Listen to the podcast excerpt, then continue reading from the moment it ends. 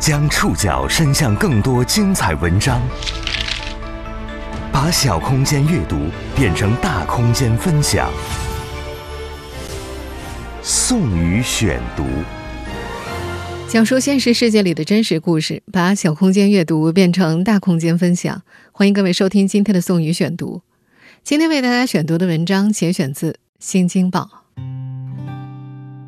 又是一年大学毕业季。全国九百零九万大学毕业生即将走出校园，走进社会。我们今天要认识三位特殊的大学毕业生，他们看不见这个色彩斑斓的世界。不过，过去四年，他们却在健全学生组成的班级里顺利完成学业，且成绩斐然。在他们的求学生涯里，他们一直在和命运抗争，他们面临很多普通人难以想象的困难。也需要面对很多普通人不需要纠结的选择，他们不喜欢那些身残志坚的叙述语境，融入普通人是他们一直在努力的。宋宇选读，今天和您一起了解三个盲人女大学生的毕业季。夏天已经到了，在南京特殊教育师范学院就读的三个年轻女孩迎来了他们的毕业季。他们就读的学校早就是一番夏日景象，浅蓝的天空下，深红的教学楼前，粉嘟嘟的睡莲已经露出了水面。不过女孩们很难分辨出这些颜色，他们是视障人士，视力障碍并不妨碍他们精心打扮，融入这片斑斓的世界。周文晴喜欢刺绣，她的视力还没有完全消退呢，残留着一点儿。管状视野，他能看到的光亮范围大概比指甲盖还要小。依靠着这残留的视力，他会用丝线勾勒出杜鹃和梅竹，会用蕾丝织出藤蔓。中国风，是他所喜欢的。吴亦凡也喜欢中国风的美感，他也曾经看到过色彩，确信自己喜欢紫色的汉服。他给自己穿上了粉色的交领上衣和藕荷色的花鸟裙。这是他喜欢的搭配。吴潇则给自己挂上了亮晶晶的珍珠耳环、水晶项链，穿着镶满水钻的细带凉鞋。从穿着打扮来看，这三个女孩子就是普通的二十出头的女大学生。她们同班，同住一个宿舍。过去四年，她们在全是健全学生的班级里取得了很好的成绩。每学期，周文晴的成绩都是班上的第一名。他今年考上了中国人民大学的研究生，成为这所学校应用心理专业录取的第一名视力障碍学生。吴亦凡则高分通过了雅思，收到了很多英国大学的录取资格。他俩成了学校里的励志人物，一度还上过微博热搜呢。这三个女孩子里，吴潇似乎是不幸的那一个，她还在为面试奔波着。她考研报名时遭到陕西师范大学的拒绝。他考过了教师资格，却没法通过体检的认证，被失败围绕，他心里依然攒着劲儿。他心想着一定要摆脱当盲人推拿师的命运。女孩用大眼睛翻了个白眼，说：“我可不想大学白念了。”本科阶段的课程已经结束，毕业论文只待答辩。最近一段时间，他们的日子很悠闲。五月末，一个视障朋友。在长春大学念大四的邵磊，从长春到南京来游玩。三个女孩相携出校，招待这位远方来的朋友。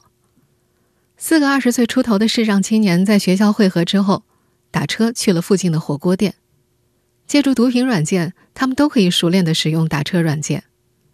那天，邵磊把手机底部的喇叭靠近耳朵，手指在屏幕上滑动着，四倍速的女声爆出他触及的每个字符。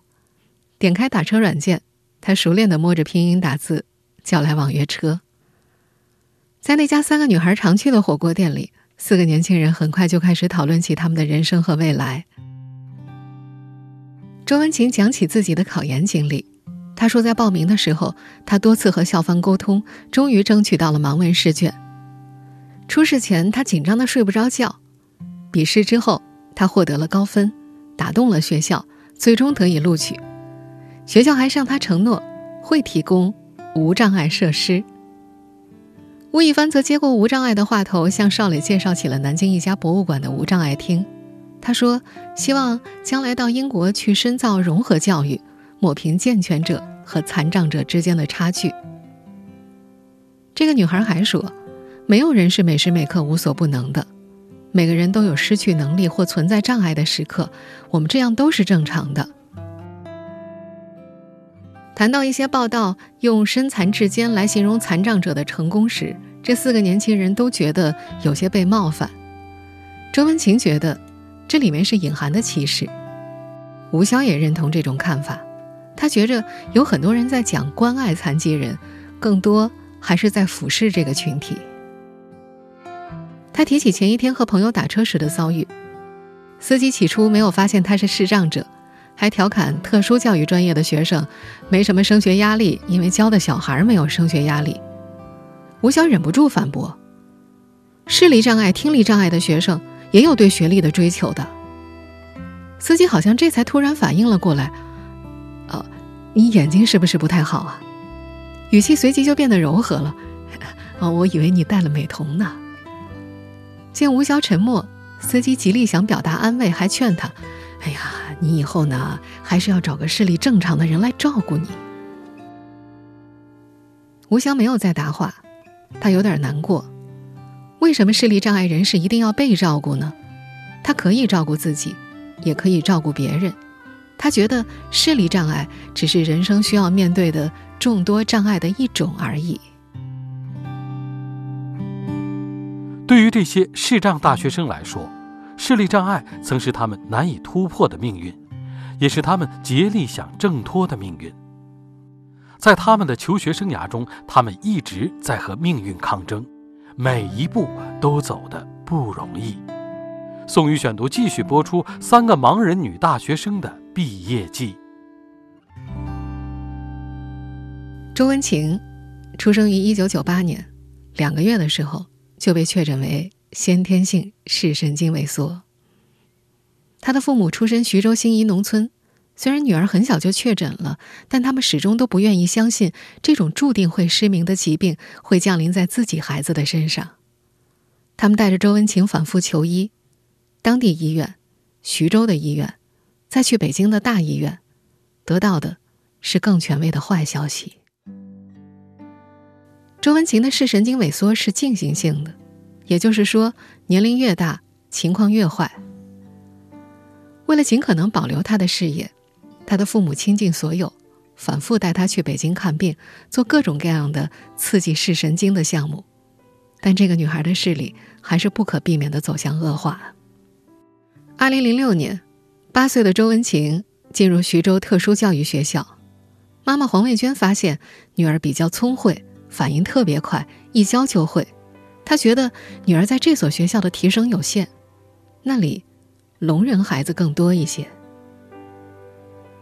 两年之后，不满十岁的周文晴离开父母，进入了南京市盲人学校读三年级。这所学校创建于一九二七年，是一所老牌名校。在周文晴入学的两年前，这所学校刚刚成为江苏省盲人教育资源中心，面向全省招生。两年后。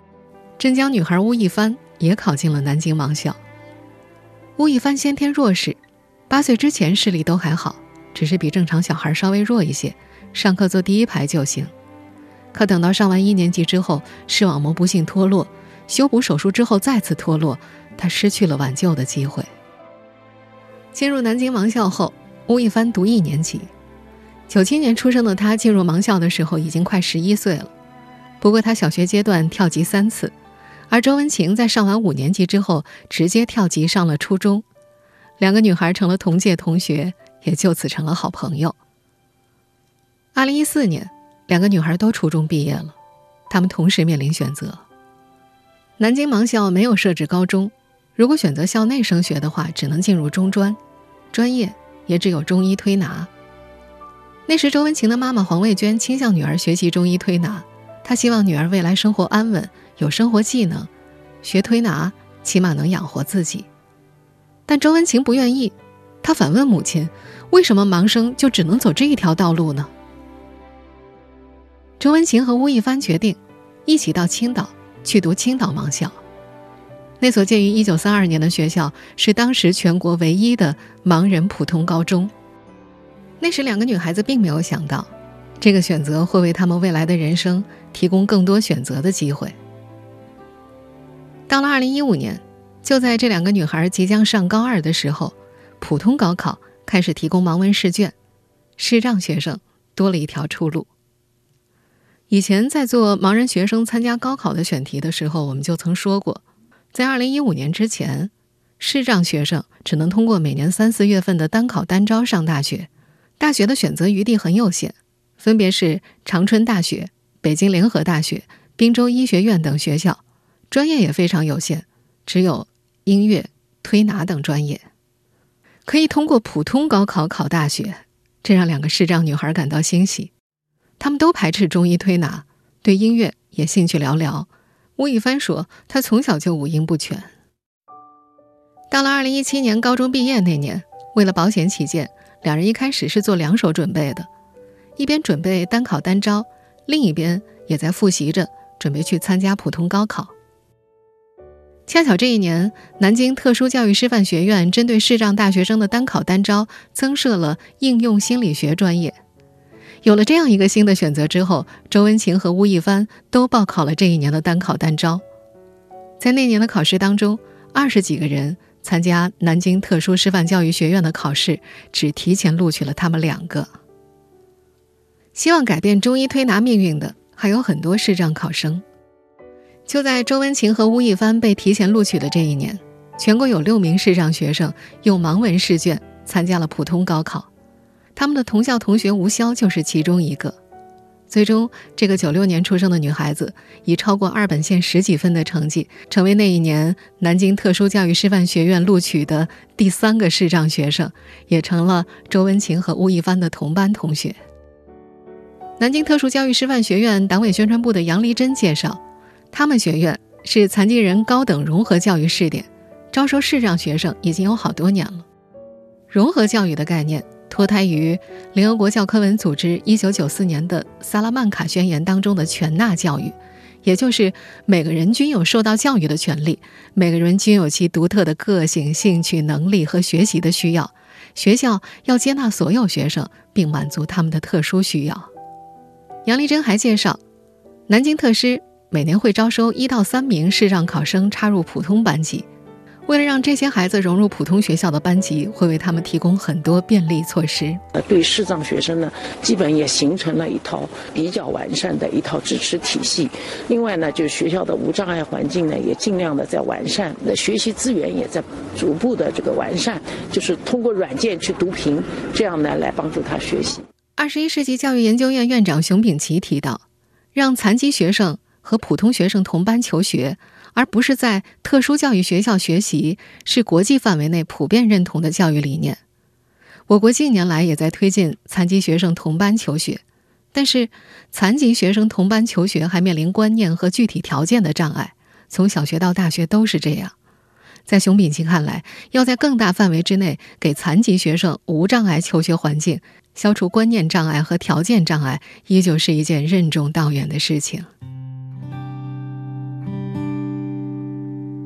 让更多残疾学生在普通学校就读，依然任重道远。某种程度来说，周文晴和吴亦凡他们是幸运的。这种幸运说起来又有些心酸，他们只是获得了和普通人一样的选择权而已。这选择帮助他们顺利进入大学，也改写了一度被注定的命运。但读大学只是第一步，四年大学后该怎么办？他们依然面临新一轮选择。宋宇选读继续播出三个盲人女大学生的毕业季。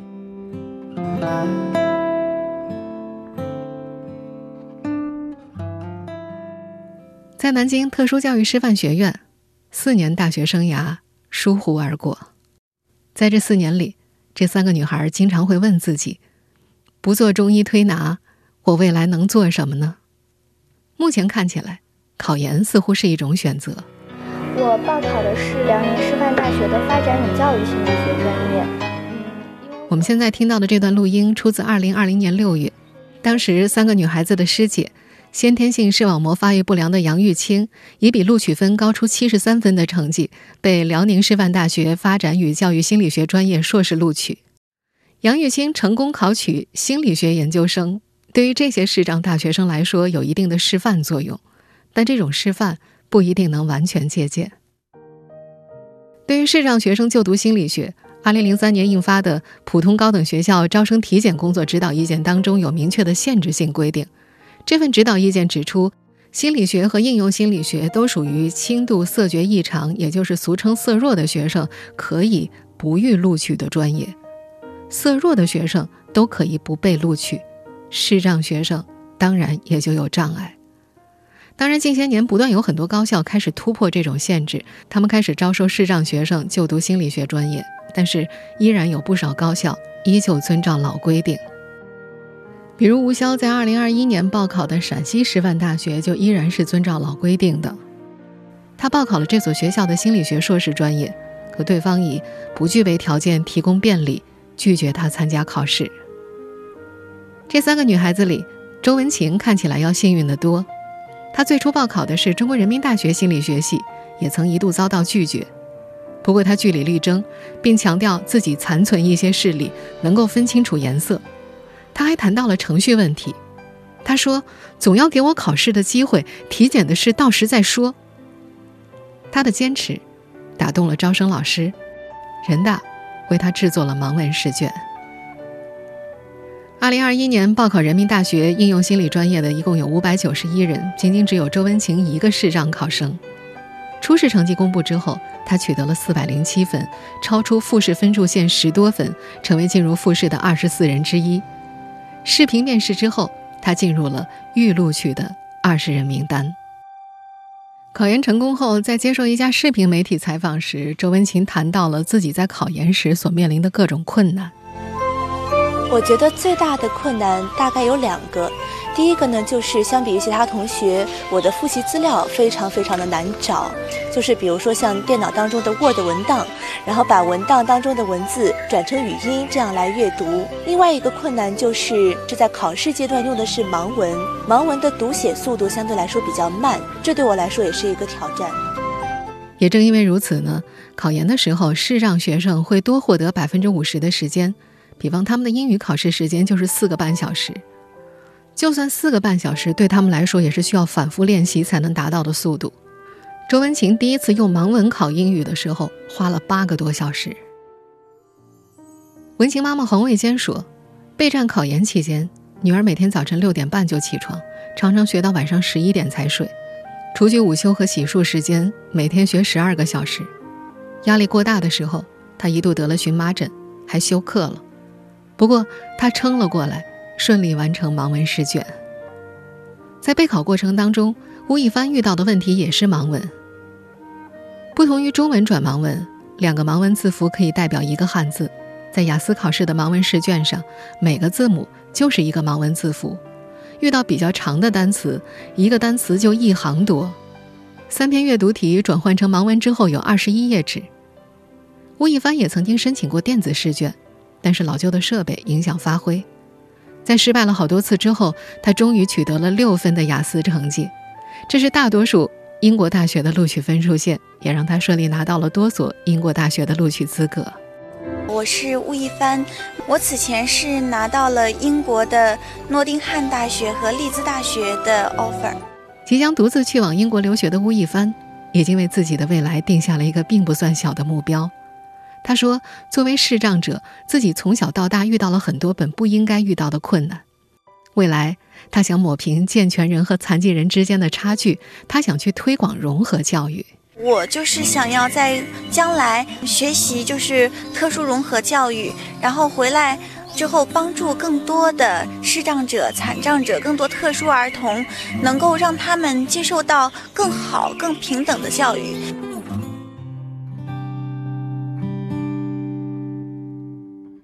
推广融合教育，抹平健全者和残疾人之间的差距，这个目标说起来有些遥远。对于这些通过自身的努力克服命运的桎梏，考上大学的视障大学生们来说，眼下他们要克服的困难还有很多。宋宇选读继续播出三个盲人女大学生的毕业季。这三个考上普通大学的视障女孩都不想成为被照顾的人，她们都相信教育能够改变被照顾的命运。周文琴觉着，教育能够为他们提供更高的平台，选择也就越广。吴亦凡认为，教育其实是一个挣脱桎梏、摆脱原有命运的过程。作为视障人士，原有的命运是什么？几个视障年轻人的共识是：做推拿，或者做那些被安排好的低收入的工作。私底下，这三个视障女孩把视障者全体称呼为“师傅”。周文琴说：“这其实是一种自嘲。这种叫法来自盲人推拿师群体的研究文献，在那些文献当中，盲人统一被叫做师傅。吴潇还根据心理学的实际标准，把人群分为真师傅、准师傅和非师傅。真师傅就是真的在做推拿的盲人按摩师们；准师傅就是虽然看不见，但是像吴潇他们这样想逃脱做按摩师命运、尝试其他工作的视障人士们。”非师傅就是没有做这份工作的其他的盲人朋友们。按照这个自嘲式的划分标准，女孩们口中的真师傅正在面临外界不知道的烦恼，比如五月底和女孩们一块吃火锅的长春大学的大四男生邱磊就是这样。在长春大学，邱磊就读的是针灸推拿专业。根据规定，像他这样的单考单招的视障学生，只能在长春大学选择这一个专业。邱磊说：“他的很多同学不承认自己是做推拿的，而认为自己是一名中医。他们觉得，我们既然都读本科了，就想努力争取成为一名真正的医生。但现实是，对于推拿专业的视障学生来说，不论他们的学历是中专、大专还是本科，他们能够考取的资格证书都是盲医证。这个资格证的全名叫做《盲人医疗按摩人员从事医疗按摩资格证书》。”和真正的职业医师资格证相比，在诸如药物处方、针刺治疗等方面，盲医证还存在政策性的限定。因此，即便有医院愿意录用视障推拿职工，他们可以开展的医疗业务也十分有限。有这样困扰的不止邵磊一个人。二零一八年，南京中医药大学和南京盲校合作，共同推出了针灸推拿专业视障班。高一豪就是那年入学的第一批学生。这个视障男孩目前正读大三，对于五年本科毕业之后是继续成为推拿师傅，还是能够升级成为医师呢？他目前并不清楚。学业和考试对他们来说并不算什么大困难，他们共同面对的且目前看起来难以逾越的难题是体检关。目前在获得注册医师职业证书之前，需要进行健康体检，而检查项目当中包含视力、矫正视力和其他眼疾的检查。视障学生是几乎没法通过这项检查的，这也注定了他们没有办法获得真正的职业医师资格证，这让他们心有不甘。已经在南京念了三年针灸推拿专业的高一豪认为，中医全科的确是讲究望闻问切综合评价，视障者具备成为中医的能力。他觉得对视障学生来说，望可能有困难。但仅仅依靠其他三个办法，也可以对病人做出综合判断。如果一定要看脸色的话，可以请助理辅助。在针灸推拿领域，视障学生有明眼学生不具备的优势，他们对神经的肌肉敏感度可能更高。高一豪的老师们就经常说，他们这些视障学生比明眼学生取学要准要快。高一豪的听觉也明显比正常人更加灵敏。他说自己能够听到人走路时骨节发出的声音，以及咳喘的时候，他能听出来这痰到底是稠的还是稀的。如果有听诊器，他能很清晰地听清楚心脏的杂音。但这些优势在职业医师健康检查的时候，并不会成为他们的优势。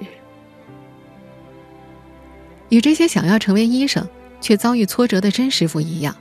一心想成为一名老师的吴潇，虽然已经通过教师资格考试了，但同样在体检关折戟。今年从报名教师资格考试开始，他就提心吊胆。多方沟通之后，组织方同意他参加考试，并且找人给他读题目，然后代写答案。他考了两次，通过了所有的笔试和面试，但是当他去医院体检认定教师资格的时候，却等来了坏消息。那位医生坐在办公室里，告诉这个女孩子：“我知道你很不容易，出于同情心，我也很愿意给你合格。但标准在这里啊，我也没有办法。”医生说的标准是指教师资格认定的视力要求。想考研，被视力障碍拦在门外；想去当老师，又折举于体检官。遭遇一连串的挫败之后，吴潇曾沮丧地认为，他要成为名副其实的真师傅了。他觉得可能自己还是得回去做推拿。好在他的沮丧没有持续太久。最近，这个爱笑的女孩击败了其余十几个健全人，入围了一家科技企业的最终面试。去面试的时候，他本以为这是专门为视障者设立的岗位，可到了面试现场才发现，除了他自己之外，其他全都是健全人。一瞬间，他感到非常的开心。不管面试结果如何，这段经历已经让他很有成就感了。接受现实，也是他和自己和解的一种方式。他的同班同学考上人大研究生的周文晴也说，有时候他们需要认同自己少数群体的身份，并不是刻意要强调这个少数，只是自己和多数群体有所不同而已。周文晴记得老师讲过的一个小故事：从前有个视障农民。有人问他，夏天在农田里干活是不是很晒啊？这位农民回答：“我为什么要在大太阳底下干活呀？我晚上干活，白天睡觉不行吗？”在视障人士的世界里，并不存在视觉意义上的白天和黑夜。周文晴的电脑屏幕已经坏了一个多月了，如果是普通人，可能就完全没法使用，但对这个女孩子来说，一点都不受影响。屏幕就在她的脑子里。她打开黑屏的电脑，手指晃动鼠标，用朗读软件读起了一本深奥的书，语速是她熟悉的四倍速。换做普通人的耳朵根本就无法辨别说了些什么，可是她理解起来丝毫不费力。女孩笑着说：“看不到本身不是自己的问题啊，视障者也可以尝试很多事情。”他的双眼弯成了月牙的形状，又说。当然了，开车除外喽。